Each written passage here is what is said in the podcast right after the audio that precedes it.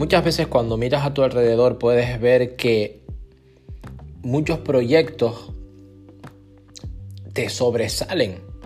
O cuando te rodeas de personas verdaderamente extraordinarias, dices, wow, quisiera ser como esa persona.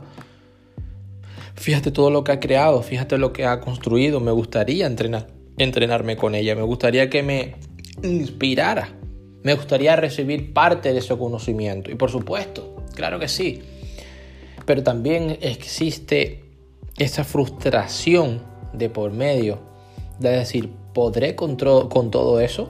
¿Podré crear todo esto?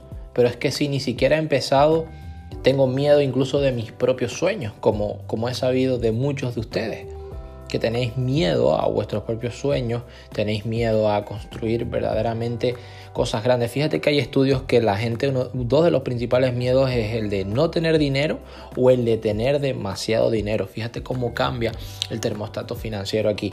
Pero lo que voy es que, y este es el grueso del programa, no compares tu capítulo 1 con el capítulo 20 de otra persona. No compares en el momento, circunstancias y sobre todo lugar y habilidad mental, personalidad en el que tú estás ahora, nivel de crecimiento personal, vaya, con otras personas. Porque cada persona tiene sus propias circunstancias personales, cada persona tiene su propio capítulo. Lo importante es desde donde tú estás, desde donde tú te encuentras ahora mismo, hacia dónde quieres tú llegar.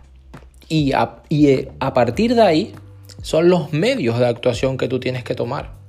No compararte, sino decir, ¿qué puedo yo añadir a mi arsenal para seguir creciendo cada día? Esa es la palabra clave.